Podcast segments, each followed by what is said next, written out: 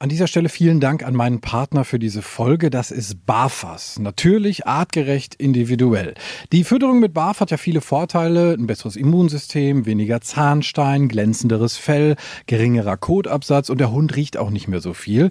BAF orientiert sich ja am ursprünglichen Fressverhalten und es ist eigentlich auch gar nicht so kompliziert. Mit BAFAS Complete schafft ihr nämlich ganz einfach den Einstieg. Auftauen, abwiegen, füttern. Das ist so easy wie Futter aus der Dose, nur halt viel gesünder. Also mein Hund slash Liebbarf. Ich dachte am Anfang auch erst so, boah, das ist aber sehr schwierig, da den Überblick zu behalten. Aber das ging eigentlich super schnell. Morgens das Futter für abends rauslegen, abends das Futter für morgens und fertig. Bei Slash ist die Vorfreude auf sein Barfas-Menü riesig. Gut, man könnte auch sagen, der Sabberfaden ist länger als sonst. Steigt jetzt mit den Barfas Complete Menüs optimal ins Barfen ein, egal ob Junior, der erwachsene Hund oder auch Senior. Bei den Mixen von Barfas ist für jeden was dabei und mit dem Code Hundetalk 2023 bekommt ihr auf www.barfas.com 10% Rabatt auf Frostfutter. Also nochmal der Code Hundetalk 2023 auf www.barfas.com. Die Infos und den Link findet ihr aber auch nochmal in den Show Notes. Danke nochmal an Barfas. Herzlich willkommen zum Hundetalk. Ich bin heute bei der Polizei, freue mich total, dass ich hier sein darf und ich habe zwei Diensthundeführer zu Gast, einmal Ingo und Jan. Erstmal ganz herzliches Dankeschön, dass das geklappt hat. Ja, ich bedanke mich für das Interesse natürlich. Fangen wir mal an mit, mit Ingo. Wie sind Sie auf den Hund gekommen? Ja, mein Werdegang, der begann vor circa 20 Jahren dass wir uns in der Familie ähm, einen, einen Familienhund angeschafft hatten. Das war damals ein ähm, deutscher Boxer. Über diesen Hund um ihn auch ähm, auszulasten. Um etwas mit dem Hund zu machen, sind wir dann auf einen Hundeplatz mal gegangen, ähm, haben dort Interesse gefunden und bin dann dort ähm, in den sogenannten Hundesport, damals hieß es Schutzhundesport, bin dann da eingestiegen und habe da ähm, Gefallen dran gefunden. Und ähm, dann kam eben halt der zweite Familienhund, der zweite Boxer in die Familie. Leider waren die Tiere zuchtbedingt alle krank ähm, so dass man dann irgendwann ähm, ja, nur kurze Zeit mit ihnen, also auf dem Hundeplatz Spaß haben konnte. Dort hatte ich dann die Rasse Malinois kennengelernt. Einige Zeit später hatte ich mir einen, einen Malinois privat gekauft, um dann eben mit ihm auf dem Hundeplatz zu trainieren. Dann bot sich hier in Detmold eine frei werdende Stelle an, auf die ich mich dann beworben habe und konnte dann ja, letztlich mein Hobby zum Beruf machen und bin dann eben nach der Ausbildung in Stuckenbrock eben zum Diensthundeführer hier in, in Lippe eingesetzt worden. Sie haben gesagt, das war vor 20 Jahren. Das heißt, wie viele Diensthunde hatten Sie mittlerweile? Als erstes habe ich den Lehrgang mit einer knapp zweijährigen Hündin, mit Lena, die ich aus Stuckenbrock bekommen habe, besucht und habe dann mit Lena, ja, acht Jahre auf der Straße meinen Dienst gemacht. Als Lena dann eben, die, unsere Hunde werden mit circa zehn Jahren werden die aus Altersgründen ausgesondert ähm, und müssen dann schon durch einen Nachersatzhund ersetzt werden. Und ähm, ich hatte mir dann privat, von einem privaten Züchter, hatte ich mir dann den Leon gekauft. Ja, der Leon ist bis jetzt mein zweiter Diensthund. Ähm, er ist jetzt achteinhalb Jahre alt und wenn er mit zehn Jahren dann in Rente geht, habe ich den Nachfolger von, ihn, von ihm auch schon im Herbst bekommen als Welpen und ähm, der jetzt neben ihm groß wird und ähm, auf seine spätere Tätigkeit vorbereitet wird. Den lernen wir auch noch kennen. Ähm, wie alt ist der, der kleine Mann? Der Lupo heißt er, ist jetzt ein halbes Jahr alt. Ein halbes Jahr, sind wir sehr gespannt, lernen wir gleich kennen. Ähm, Jan, wie war das bei Ihnen? Wie sind Sie auf den Hund gekommen? Ich war äh, privat auch immer Hunde interessiert und als 2014 hier eine Stelle wieder ausgeschrieben war als Diensthundführer, ähm, bin ich damals mit Ingo zusammen äh, nach Meppen gefahren, haben uns da mit äh, jemandem getroffen, der auch einen Diensthund oder einen angehenden Diensthund angeboten hat. Ich musste ja damals diesen, diesen Grundlehrgang, den SL in äh, Stukenbock besuchen und dafür muss ein Hund so ich sag mal, zwischen anderthalb und zwei sollte der schon sein, damit die ganzen Schutzdienstübungen, die gemacht werden, ähm, damit das Tier das halt entsprechend umsetzen kann, was gefordert wird. Und da haben wir dann den Rex geholt. Wie gesagt, das war 2014. 2012 ist der geboren, genau. Ja, und dann haben wir 2014 den SL besucht. Im Anschlussjahr 2015 direkt den äh, Personenspürhundlehrgang. Und ja, seitdem sind wir hier auch in der Behörde durchgehend eingesetzt quasi. Mehr zu den Lehrgängen hört ihr in Folge 6, die Ausbildung, da war ich in Stukenbrock, da gibt's das Ganze nochmal ein bisschen ausführlicher. Sie haben es gerade schon gesagt, der Leon ist ein Rauschgiftspürhund. Ähm, das ist immer vorher festgelegt, was die für einen genauen Job bekommen, oder? Ja, ähm, vom Land haben wir die Auflage, dass wir im Kreis Lippe, ähm, das nennt sich Sockelstelle, ein, ähm, eine Sockelstelle als Rauschgiftspürhund besetzt haben und ähm, das, den, den Janseinhund als Personenspürhund ausgebildet werden. Das ist natürlich eine Zweitverwendung. Wir nennen das, das heißt bei uns im Fachjargon duale Verwendung. In erster Linie sind die Hunde erst einmal Schutzhund. Wir kaufen sie allerdings dann schon mit der Prämisse an, ob sie als dualer Spürhund auch einsetzbar sind. Also mit dem, mit dem Blick auf Spiel- und Beutetrieb. So einen Hund, der das nicht mehr hat, kaufen wir erst gar nicht mehr an. Dann, nachdem die Hunde eben zum Schutzhund ausgebildet werden, geht es dann eben in die duale Ausbildung halt. Bei mir war es dann der Rauschgiftspürhund und beim Jan eben dann der Personenspürhund. Wie läuft das da ab beim Personenspürhund? Es geht ja hauptsächlich darum, äh ich sag mal, Vermisste auf der einen Seite zu finden, wenn jetzt zum Beispiel äh, ältere Personen aufgrund einer Demenzerkrankung oder ähnlichem äh, von zu Hause oder aus einem Heim mittlerweile, wo sie untergebracht sind, äh, abgängig sind und gesucht werden sollen, ist es dem Hund halt möglich über den Individualgeruch dieser Person. Ich brauche dann einen sogenannten Referenzgegenstand, wo ich den Hund anriechen lasse, um dann äh, die Fährte aufnehmen zu können, wenn das denn möglich ist in dem Fall. Es hängt auch immer von verschiedenen Faktoren wie Witterung, Zeit etc. ab. Und zum anderen natürlich auch weil sie ja auch Schutzhunde sind, dieses Duale aufgebaut darauf, wenn Täter, Nacheile oder sonstige Sachen bestehen, wenn jetzt gerade ein frischer Tatort war und die Tatverdächtigen vielleicht sich schon entfernt haben, dass man trotzdem mit dem Hund äh, direkt in eine Nachsuche gehen kann, um denen noch habhaft zu werden. Also für den schnellen Zugriff quasi. Ähm, jetzt müssen Sie mir mal eins erklären. Es wird wahrscheinlich die Frage kommen. Der sucht auf der einen Seite ähm, vielleicht eine Seniorin, die sich verlaufen hat, die abhanden gekommen ist, und auf der anderen Seite ein Täter. Wie kann der Hund unterscheiden, dass er der Seniorin nicht hinter irgendwie an Kragen will? Ja, da gibt's gewisse Rituale, da kann ich jetzt natürlich nichts äh, hundertprozentig äh, Genaues zu sagen, aber da gibt's gewisse Hörzeichen, ähm, gewisse Sachen, wie ich den Hund anfasse, wo ich ihn anleine etc. und dadurch äh, weiß der dann Bescheid, was zu tun ist als nächstes. Wie würden Sie die Hunde so äh, vom Charakter her beschreiben? Das sind ja alles Malinois, die wirklich einen Job haben und die sind ja dafür bekannt, dass sie auch wirklich arbeiten wollen. Wie sind die so drauf? Wie ticken die so? Das ist eine gute Frage. Sind also sie unterscheiden sich von einem normalen Hund schon, dass sie natürlich natürlich bewegungsfreudiger sind, deren Arbeitsfreude, ja, die, die sich natürlich auch unterscheidet, auch bei Hunden gleicher Rasse. Ähm, zum Beispiel meine, meine alte Diensthündin Lena hat auch schon für ein Lob gearbeitet. Die konnte man also mit feinem Lob schon motivieren, es, etwas zu tun. Wobei mein ähm, der Nachfolger dann, der Leon, eher so ein, so ein sehr eigenständiger Hund ist, der eigentlich für ein Lob nicht arbeitet. Das reicht ihm nicht. Der will halt seinen Ball oder seine Beißrolle. Deswegen der hohe Spiel- und Beutetrieb. Den muss ich halt darüber ausbilden. Diese Hunde ähm, haben sich dann auch darin unterschieden, dass zum Beispiel ähm, die Tiere leben ja bei uns mit auch in häuslicher Gemeinschaft. Dass wenn wenn wenn der Hund merkt, Mensch, Herrchen ist krank, der hat Grippe oder dem geht's nicht gut, dann war es bei der Lena so, ähm, dass die ähm, mir zum Beispiel nicht von der Seite gewichen ist. Wenn ich mit dem Leon spazieren gehe und er merkt, ich bin krank, dann meinte er, er könnte so machen, was er wollte. Nur sein Ding durchziehen, wo ich dann auch schon bei den, beim, beim, wenn ich ihn wieder ranrufen will oder was, muss ich schon streng, deutlich strenger sein, als wenn es mir gut geht. Der merkt es und versucht es schamlos auszunutzen ähm, und versucht mir dann noch auf der Nase rumzutanzen. Den jungen Hund, den ich jetzt habe, mit einem halben Jahr sieht man es schon, dass der auf dem Spaziergang sich ewig umdreht, auf mich fixiert ist und da muss ich nur einmal ein ganz kurzes, ist, ist manchmal reicht ein kurzer Pfiff, der macht auf dem Absatz kehrt und kommt freudig zurück. Wird natürlich dadurch auch mit einem Leckerchen belohnt. Aber man sieht schon, einen anderen Charakter hat er. Der will mir gefallen. Und das nennt sich im Fachjargon Will to Please, hat dieser Hund dann. Der, der Leon halt nicht so sehr, der will so sein Ding machen, hat dann auch den Vorteil, ja, wenn ich den in, zu, zu einer Tätersuche in eine Firma reinlasse, der braucht mich nicht. Der macht sein Ding komplett alleine und ähm, naja, alles hat Vor- und Nachteile und schreibt dann hinter eine WhatsApp, du, ich hab ihn, kannst, kannst reinkommen. Ja, das wird man dann entweder durch Verbellen oder durch Schreie halt hören, wenn er, wenn er den Täter hat. Das okay, die zwei Kommunikationswege haben wir da. Was ist der Rex für einer? Ja, Rex ist eigentlich so ein ganz entspannter. Der ist, der ist ja für einen Mali. Wir haben ganz am Anfang, als wir ihn geholt haben, haben wir gesagt, der ist so ein bisschen stumpf. Ähm, das hat sich mit der mit der Zeit aber auch wieder erledigt. Der ist so ein so ein bisschen ein bisschen mehr aufgeblüht. Der ist charakterlich ähm, total einwandfrei zu Hause in der Familie und allem. Also der, der ist überhaupt nicht böse. Ansonsten, wenn der jetzt nicht im Dienst ist, der ist tatsächlich dann böse, wenn ich es von ihm möchte oder wenn ihm einer zu nahe kommt, sagen wir jetzt mal am, am Fahrzeug oder sonst irgendwas. Aber ansonsten ist er einfach auch super arbeitsbereit. Ähm, dieses Will to Please hat er halt auch. Der ist total auf mich fixiert.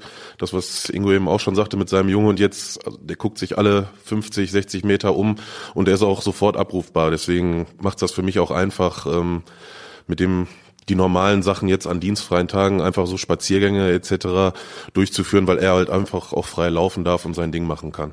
Ähm, zu Hause Sie haben gerade gesagt, die sind eigentlich so relativ entspannt. Und ich glaube, wenn so ein neuer Besuch mal zu Ihnen kommt, der hat erstmal Respekt, oder? Oder ist ein Diensthund. Äh, stehen die da erstmal irgendwie Kerzen gerade an der Wand oder wie läuft das dann ab, wenn Sie jemand Neues vielleicht zu Hause vorstellen? Also ich lasse, wenn ich zu Hause Besuch bekomme, sind die Hunde im Zwinger. Ähm, sie haben dort, jeder hat natürlich seinen eigenen Zwinger und ähm, dort dieser Zwinger ist, viel, es ist sicherlich bei vielen Hundeleuten absolut verpönt, aber bei mir ist der Zwinger ein Ruheort, wo der Hund nach Ausbildung und nach, nach der Arbeit einfach einen Ruhepunkt hat. Zugleich sind sie natürlich, habe ich einen großen Garten hoch eingezäunt, wo sie sich bewegen können und ähm, dürfen auch natürlich mit in die Wohnung auch mit rein, ganz klar. Wenn Besuch kommt, sind die Hunde im Zwinger wenn man irgendwo mal einen Spaziergang macht oder was, kann natürlich eine, eine Person mitkommen und ähm, da, da lernt der Hund die eben auf dem Spaziergang mal ganz normal kennen und ähm, dann kann man nachher auch gemeinsam ins Haus gehen. Blöd ist es, wenn ähm, Hund im Haus, Besuch kommt rein. Das ist eine blöde Situation. Wenn Besuch drinnen ist, die der Hund schon durch vielleicht durch die durch die Scheibe gesehen hat und kommt dann rein, dann ähm, geht es schon so ein bisschen. Aber wie gesagt, da muss man erstmal so ein bisschen, ähm, muss man ihm die Chance geben, die Leute erstmal in Ruhe zu betrachten. Und wenn er dann merkt, hier, die, es ist alles ganz entspannt hier und ähm, dann fährt er auch runter und sagt, nö, ist alles okay. Aber er muss schon noch mal irgendwie kontrollieren, wer da so reinkommt. Ja, genau, so läuft das. Der Hund merkt ja, der sieht mich. Auf der Arbeit ist es, wenn ich jetzt, wenn, wenn wir ähm, in einen Einsatz fahren, dann bin ich auch nicht entspannt.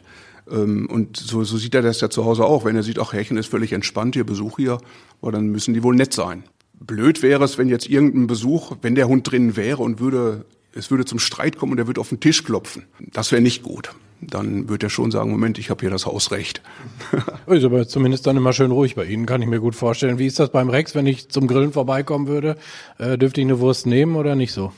Ja, das äh, wäre sicherlich kein Problem, aber ich handhabe das auch so wie, wie Ingo.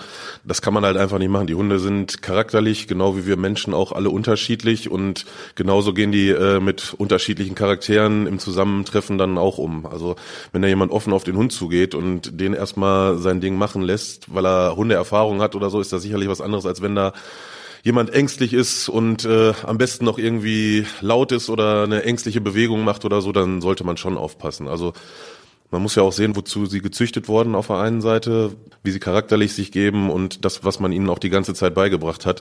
Dieses Verhalten, das kann man dem Hund dann auch nicht übel nehmen, wenn er dieses gelernte Verhalten dann anwendet. Deswegen ist man da natürlich in erster Linie als Hundeführer in einer großen Verantwortung. Ja, wollte ich gerade sagen, Stichwort Verantwortung ist da halt einfach nochmal eine, eine, eine ganz andere Hausnummer, als wenn ich irgendwie so ein, so ein Labby aus der Showlinie zu Hause äh, liegen habe, der irgendwie nie gelernt hat, auch mal im Schutzdienst tätig zu werden.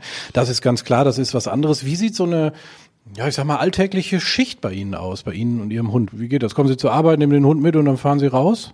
Eine alltägliche Schicht beginnt ja schon zu Hause mit der Vorbereitung, dass ich mir mein Essen vorbereite, dass wenn es zum Beispiel in die Nachtdienst geht, die Hunde kennen die Zeit, der sieht, Moment, ähm, das sind Ritualien, was weiß ich, Butterbrote schmieren als Beispiel, Getränke in Tasche packen, dann ähm, sind die schon ähm, auf 180 und freuen sich, rennen immer zur Haustür, dass es losgeht.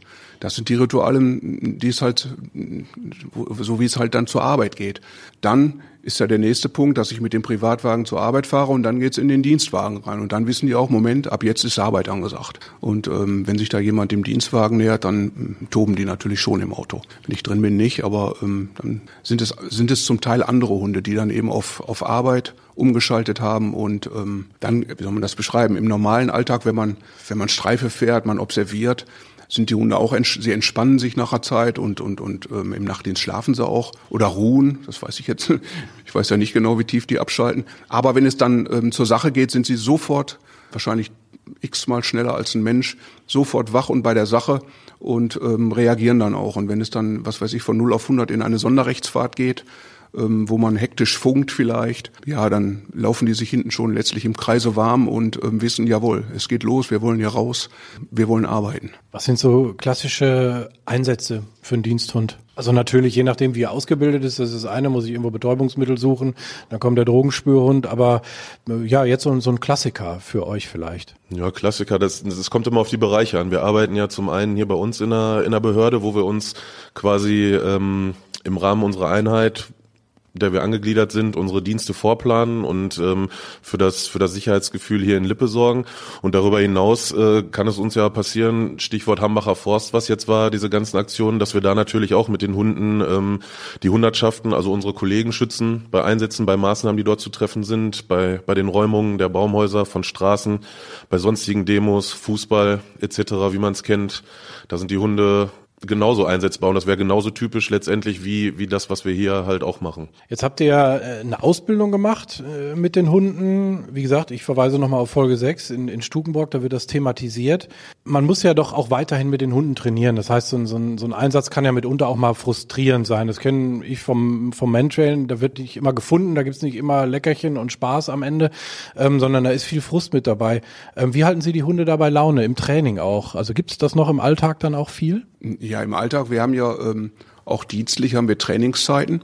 Wenn ich jetzt mit einem Hund in Stukenburg zum Beispiel war, auf dem Lehrgang war der, der gerade angesprochen wurde, und ähm, der Hund dort seine Qualifikation als einsetzbarer Diensthund abgeleistet hat, dann hat er die, die Gesellenprüfung bestanden. Er hat aber noch keine Arbeitserfahrung. Man kann dem Hund auch in diesen, in diesen vier Monaten dort nicht jegliche Situation zeigen. Jeder Einsatz ist anders. Wenn der Hund den Grundstein gelegt hat mit einer abgelegten Prüfung, fangen wir dann halt an, ihm viele, viele ähm, Situationen zu zeigen, ähm, die später im, im, in seinem Dienstleben auf ihn zukommen können und versuchen, ihn daraufhin vorzubereiten. Wie gesagt, Polizei ist auch nicht immer gleich. Ähm, jeder Einsatz ist anders. Und ähm, daran geht es dann eben weiter, dass die Hunde dann eben dazulernen noch. Und ja, ich sag mal jetzt, mein Leon ist mit seinen achteinhalb Jahren ein, ja, es ist ein ganz abgezockter Hund der so viel schon mitgemacht hat, wo ich weiß, wenn ich den einsetze, der macht sein Ding. Ähm, einmal durch Einsatz bedingt, durch Ausbildung bedingt und dann, ja, dann ist es schon letztlich schon wiederum schade, dass er nur noch anderthalb Jahre mit seiner, ich sag mal jetzt mit seinem, mit seinem Wissen, dass er dann nur noch anderthalb Jahre letztlich ähm, verwendbar ist. Diesen Status oder diesen Standard muss der Kleine auch erstmal wieder bekommen. In der Grundausbildung und dann nachher ähm, im in unserem Einsatztraining, was wir machen, muss ich ihm auch wieder viel, viel zeigen. Der Alte wird es ihm nicht erzählen können und äh, wird sein Wissen nicht weitergeben können. Das ist schade, aber ähm, es ist halt so. Und dass die Hunde mit zehn Jahren dann in Rente gehen, das hat auch seinen Grund, weil ihre Sinne lassen dann auch deutlich nach, das merkt man. Wie ist das bei einem Personenspürhund? Wir trainieren unsere so irgendwie, sag mal, zwei, drei, wenn es hochkommt, viermal die Woche, ähm, legen ein paar lustige Trails, sodass der Hund Spaß hat, immer mal was Kniffliges zwischendurch auch. Werden hier dann die Kollegen verpflichtet, laufen wir einmal ums Haus? Ja, äh, ganz so einfach ist es leider nicht. Ähm wie gesagt, Sie werden es ja selber wissen, das ist äh, mit viel Aufwand verbunden, wenn man das äh, vernünftig machen will. Nicht nur was den Schutzdienst betrifft, sondern auch äh, die DHP-Geschichte müssen wir halt alle zwei Jahre eine entsprechende Prüfung ableisten mit dem Hund, um zu sehen, dass der Hund den Standard hält. Dafür treffe ich mich jetzt hier speziell in Ostwestfalen mit äh, Kollegen aus anderen Polizeibehörden, meist so ein, zwei Mal im Monat, ähm, um den Standard halt aufrecht zu erhalten. Ne? Genau. Und dann legen wir uns gegenseitig die Trails oder haben vielleicht auch mal Dritte dabei. Der Hund, der braucht ja jedes Mal rein theoretisch einen anderen Geruch. Er wird ja nie in seiner ganzen Karriere, das müsste ja mit dem Teufel zugehen, dass er zweimal die gleiche Person äh, suchen soll. Und deswegen je mehr Eindrücke, desto besser. Das ist genau wie bei allen anderen Schutzdienstgeschichten, worauf Ingo auch eben schon hingewiesen hat. Genau das Gleiche. Du musst dem Hund so viel Bilder zeigen. Jedes Gebäude ist anders, in das du mit ihm reingehst zu einer Durchsuchung. Ähm, alleine durch die Räumlichkeiten. Die Täter sind andere Personen. Also es ist so komplex alles. Man stellt sich immer so leicht vor, aber es ist wirklich äh, eine Menge Arbeit, die man auch in, in einer privaten Freizeit äh, investieren muss, wenn man das vernünftig handhaben will. Ist im Prinzip ein Fulltime-Job und dann auch noch einer, wo man mitunter sehr heftige Entscheidungen treffen muss. Nur ist es klar, der Hund ist ein Einsatzmittel unterm Strich. Was ist das für ein Gefühl? Ich meine, Sie machen das jetzt wirklich schon sehr, sehr viele Jahre. Was ist das für ein Gefühl, so einen Hund in so eine unsichere Situation zu schicken? Also meinetwegen eben viel das Stichwort Lagerhalle durchsuchen. Ja, vom Gefühl her ähm, ist es erstmal in der Lage, denkt man, grundsätzlich ist es, dass der Hund ein Einsatzmittel ist, ein polizeiliches. Zu Hause ist er Kumpel, ganz klar. Auf der Straße ist der Kollege. Es ist dann letztlich, wenn man es jetzt ganz schlimm nehmen würde, ähm, es ist dann letztlich, dass ein Hund besser in einen Hinterhalt gerät als ein Kollege. Dafür sind es halt Hunde und aus diesem Grund haben wir sie ja auch. Natürlich checke ich es ab, wenn, wenn, wenn von vornherein klar ist, Täter bewaffnet oder sonstiges. Ähm, ich schicke meinen Hund ja auch nicht ins, in seinen Tod rein, ins Feuer, sondern äh, man checkt die Situation von vornherein ab. Aber es können natürlich oftmals auch können Dinge, die man vorher nicht nicht sehen konnte, die man nicht erkennen konnte, können sich ergeben und ähm, ja, wo dann halt der Hund ja bestehen muss. Sprich, mir ist es schon in Einsätzen passiert, dass der Hund ähm, von Tätern zusammengetreten wurde und kurzzeitig außer Gefecht war, dass er mit ähm, mit Brechstangen, mit Einbruchwerkzeug ähm, zweimal ähm, ja so derart geschlagen wurde, dass er einmal fast das Auge verloren hätte und ähm, bei einer anderen Sache von mehreren Tätern, wo er dann auch nicht mehr beißen wollte. Die haben da so drauf reingeschlagen. Dann, ähm, ja, das ist halt auch dann nur ein Tier. Und ähm, dass er überhaupt dann noch danach noch mitmacht, ähm, ziehe ich manchmal den Hut vor. ja, Wahnsinn, was unsere Hunde tatsächlich dann leisten, vor allen Dingen in solchen Extremsituationen. Sie haben gesagt, zu Hause ist er Kumpel, setzen Sie sich dann nach so einem Einsatz mit ihm aufs Sofa und sagen, mein Gott, das war aber eine harte Schicht jetzt? Nein, aufs, also aufs Sofa kommt er nicht. Er hat im Wohnzimmer seine Kuschelkiste und ähm, ja, kriegt dann seinen Kauknochen. Vielleicht spricht man nach dem Einsatz nochmal, dass man ihn lobt, das hast du fein gemacht, das hast du gut gemacht. Aber ich glaube, das weiß er selber, das merkt man dem Hund auch an, wenn der irgendwo Erfolg hatte. Ähm, das sieht man ihm an und natürlich, dass man dann nochmal lobt und ihn puckert, das war gut. Wie ist das bei Ihnen, Jan, so eine Entscheidung zu treffen, zu sagen, du gehst da jetzt rein? Ja gut, der Hund hat ja nun mal, was sein großer Vorteil ist, uns einiges voraus, was Ingo eben sagte, äh, besser der Hund gerät in den Hinterhalt. Also so ein Hund muss man ja nun erstmal in den Hinterhalt bekommen. Der hört viel besser, der äh, hat durch seinen Geruchssinn viele, viele Vorteile. Also den irgendwo reinzuschicken, dass der nicht zu seinem Ziel kommt, das, das wäre schon äh, ziemlich verrückt bei der ganzen Arbeit, die man so investiert und bei den ganzen äh, Einsätzen, die man schon hatte. Aber nichtsdestotrotz gehen wir ja auch im Idealfall nicht, nicht ganz alleine mit dem Hund da rein, sondern haben noch Kollegen zur Unterstützung dabei, die sich uns äh, damit anschließen. Und ja, im Normalfall wird das alles vorher wie eben auch schon angesprochen, bestmöglich durchgesprochen. Sämtliche Gefahrenquellen oder zumindest die meisten, alles was halt so geht, äh, wird ausgeschlossen für den Hund und dass ich jetzt irgendwo mit Bauchschmerzen reingegangen wäre, das, das, das hatte ich halt noch nie. Ich habe auch schon einem, einem äh, Vorgesetzten gesagt, dass wir den Hund jetzt an dieser Stelle nicht einsetzen, weil halt klar war, dass der Täter bewaffnet ist und das wäre ja quasi Perlen vor Säue. Ne? Das, das muss ja nicht sein. Nee, definitiv. Also Sicherheit steht da natürlich schon an erster Stelle, logischerweise.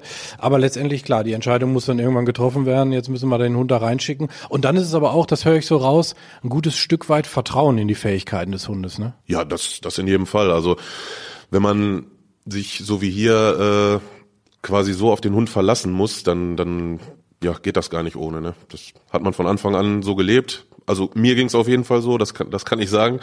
Dem Hund immer vertraut und bisher hat er mich auch noch nie enttäuscht. Und wir wollen jetzt mal äh, draußen so eine Sequenz uns mal anhören, vor allem, äh, weil das dann doch schon, glaube ich, ein, ein recht äh, ordentliches Spektakel ist. Wenn da so ein, so ein Täter oder so ein potenzieller Täter, wir haben jetzt keinen richtigen hier, aber wenn der verbellt wird, ne, das ist äh, schon laut, oder? Wenn, wenn es jetzt in Gebäuden ist, in Kellerräumen oder sonstiges und der Hund bellt da laut, ist das schon, ähm, schon beeindruckend. Ne? Und wenn da noch eine, ich sag mal, oder die Person schreit, ähm, weil es auch weh tut dann, da ist, haben wir da schon eine Geräuschkulisse. Wie gesagt, dann ist man natürlich schnellstmöglich da, um diese Sache dann eben auch wieder zu beenden, dass der Täter festgenommen wird und dass der Hund auch aus, der, aus, der, aus dieser Situation auch wieder rausgenommen wird. Dann würde ich vorschlagen, gehen wir mal raus. Ich will vor allen Dingen mal den Kleinen kennenlernen. Da bin ich sehr gespannt drauf. Machen wir das? Ja, das können wir machen. So, wir sind jetzt draußen am Auto, da wedelt schon äh, jemand mit der Route. Äh, das ist der Junge, ne? Der ist aber äh, ganz schön groß auch schon, ne?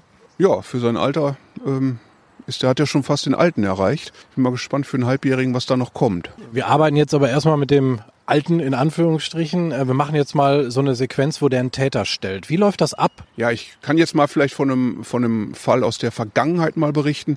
Zum Beispiel, wir hatten in, in Horn in einem ähm, Wohngebiet, hatten wir vermehrt des Nächtens Wohnungseinbrüche, wo wir dann natürlich auch kontrolliert haben.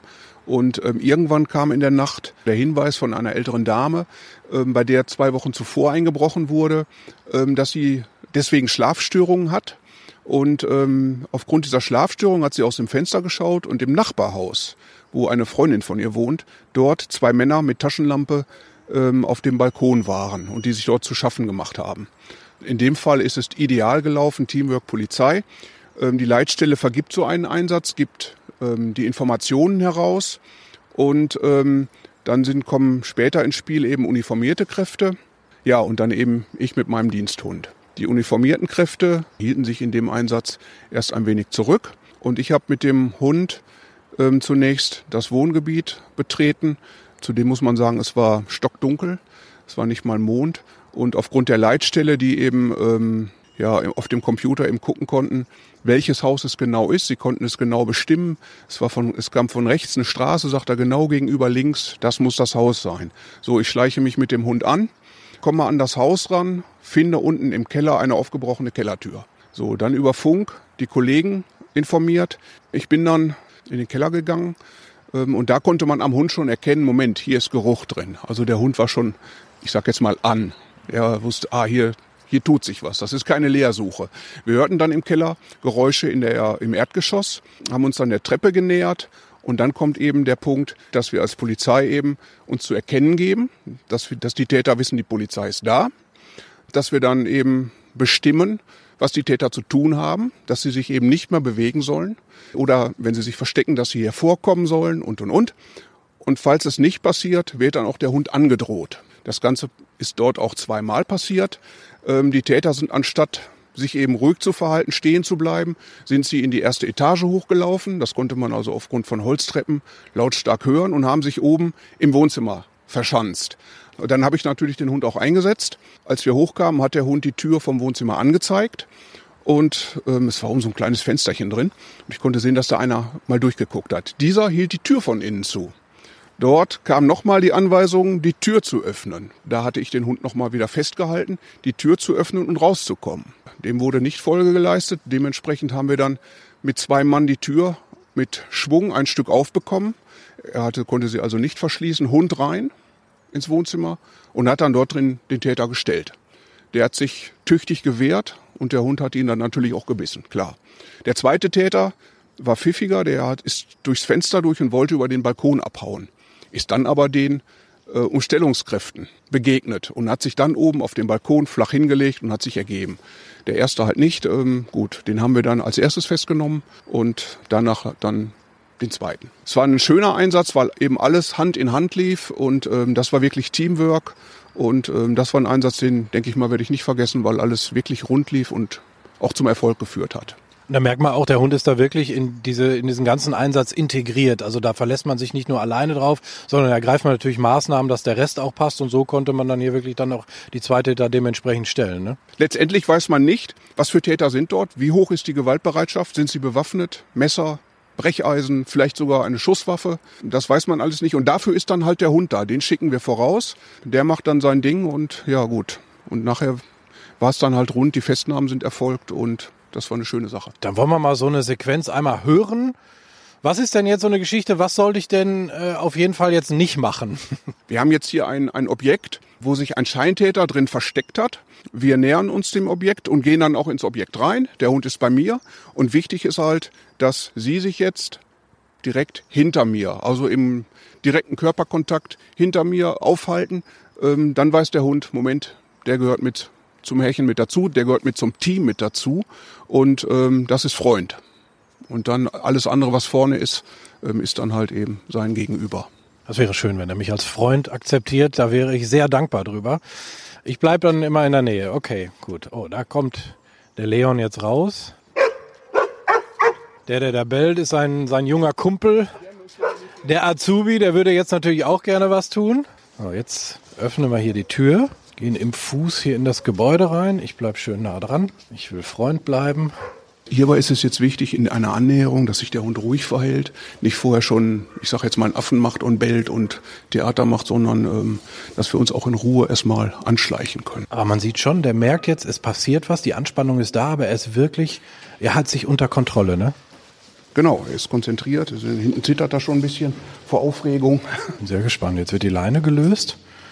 Und der Hund zittert wirklich, der weiß, hier passiert jetzt was. Die Tür wird geöffnet. Jetzt wird er nochmal in den Sitz gebracht, schaut mich an, hat mich hoffentlich als Freund akzeptiert. Hier ist die Polizei, treten Sie vor und wir setzen den Diensthund ein. Jetzt hat er wirklich die ganze Zeit gewartet, bis das finale Kommando kam und jetzt durchsucht er hier die Halle.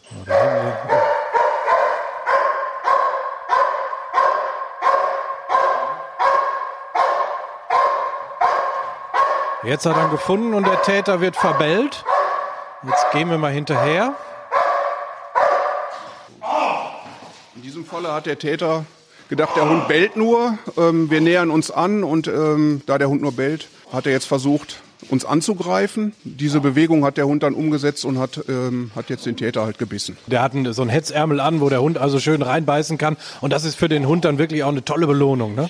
Ja, das ist in diesem Falle ist es eine Belohnung. Klar, das ist ein Beuteziel für ihn. So. Aber das ist halt so dieses Ritual und man merkt halt wirklich, der Hund hat sich so, ich sag mal, von Tür zu Tür aufgebaut ne, und wurde da richtig angespannt und hat dann richtig seinen Job auch äh, sehr, sehr ernst genommen.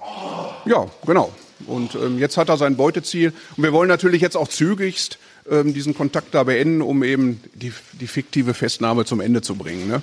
Wow, das war sehr beeindruckend. Dankeschön für diese Demonstration. Was ist das für ein Gefühl, wenn da so ein Hund in so einem Hetzärmel einschlägt? Oh ja gut, mittlerweile ist man das ja gewohnt nach so ein paar Jahren, aber ähm, ja, du merkst es natürlich schon wie verrückt. Deswegen habe ich vorhin auch gesagt, jetzt auf jeden Fall die Armbanduhr abmachen. Der Druck ist da, die Zähne kommen nicht durch. Das ist klar, deswegen ja die Schutzkleidung. Aber der Druck äh, entsteht natürlich trotzdem auf dem Unterarm, na klar. Man hat auch mal blaue Flecken am nächsten Tag vom Training, je nachdem, wo der Hund gerade so eingeschlagen ist. Am Arm geht's noch einigermaßen, aber es kann ja auch mal woanders sein. So, jetzt haben wir den Kleinen hier mal an der Leine. Der ist ja wirklich wie so ein wilder Flummi. Der hat auch Bock, jetzt was zu machen. Der hat gesehen, wie sein äh, großer Kumpel los durfte. Und jetzt will der auch. Was machen wir jetzt mit dem? Wir machen mit ihm jetzt eine Vorbereitungsübung zum Verbellen. Dabei ähm, lege ich den Hund erst ab und er bekommt ein Hörzeichen und verbellt mich erst. Ähm, das ist ganz spielerisch aufgebaut. Und wenn er mich verbellt, klicker ich ihn und er bekommt sein Spielzeug. Der Klicker löst die Übung auf und er bekommt sein Spielzeug. Und wir beuten jetzt damit. Das ist im Prinzip über den Spaß an dieser Geschichte kommt er dann ins Verbellen und so wird das dann Schritt für Schritt quasi aufgebaut, ne? Genau.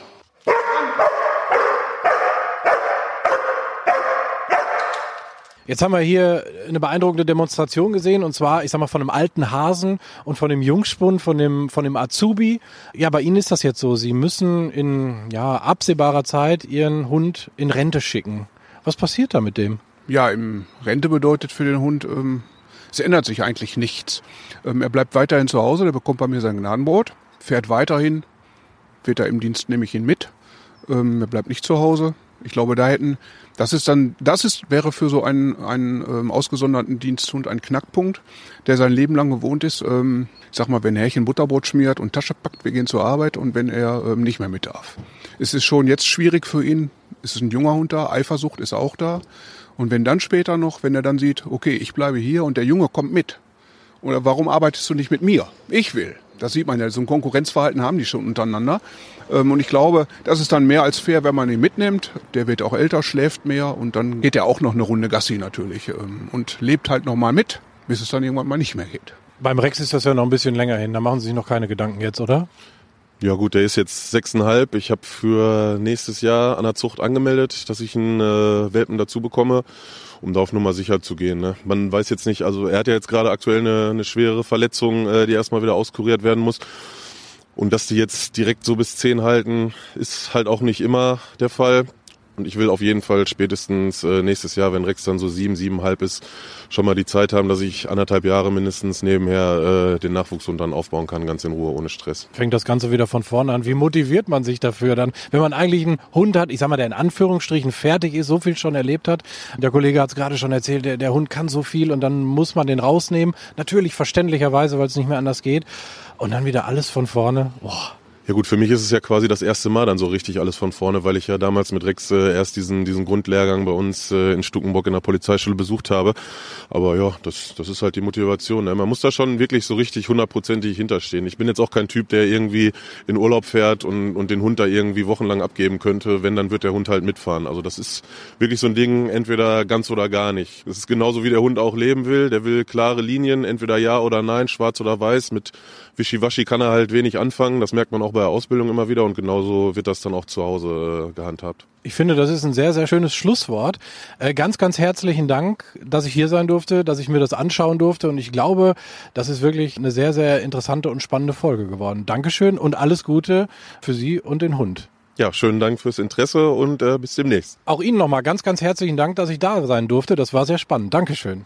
Ja, ich danke für das Interesse. Danke. Und jetzt machen wir am Ende nochmal hier so eine kleine Futterorgie, merke ich gerade. Was? Jetzt kriegt er nochmal einmal was zu schlabbern. Ja, der Junghund ist eben wie ein kleines Kind. Der kriegt noch drei Mahlzeiten am Tag. Jetzt bekommt er seine Mittagsmahlzeit. Er muss ja noch wachsen. Dann wünschen wir ihm jetzt einen guten Appetit.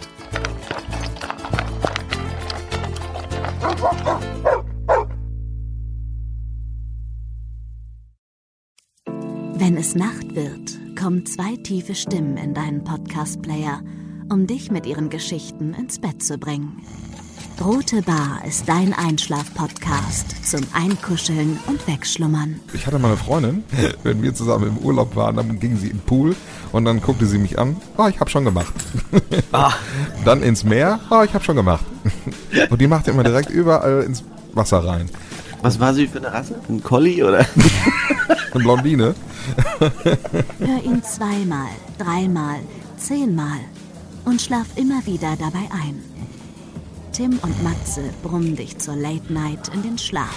Was hältst du so von dickeren Bettdecken? Ich bin sowieso ein kleines Heizkraftwerk im Bett. Ist wirklich so. Ich entwickle wahnsinnige Hitze nachts. Ich schwitze ja. auch oftmals sehr viel. Na, wenn jemand an mir klebt, das Ach, Wenn man so leiden. zu zweit, kannst du nicht haben. Ja, zu zweit schon, aber bitte, bitte ein bisschen Abstand halten. Also so einschlafen ist okay, aber dann bitte irgendwann lösen und in seinen Bereich rüberrollen. Ich schlafe besser, wenn ich zu zweit schlafe. Ich glaube, es ist Gewohnheit. Das kann sein. Ich glaube, wenn man sich ein halbes Jahr hinter seinen Chef legen würde, dann würde man den von heute auf morgen vermissen. Das ist so ein bisschen wie das Stockholm-Syndrom. Kennst du das? Wenn der Entführer ja, von einem lässt, dann vermisst man den. Schöne Träume mit Rote Bar Podcast, dem entspanntesten Podcast in Deutschland.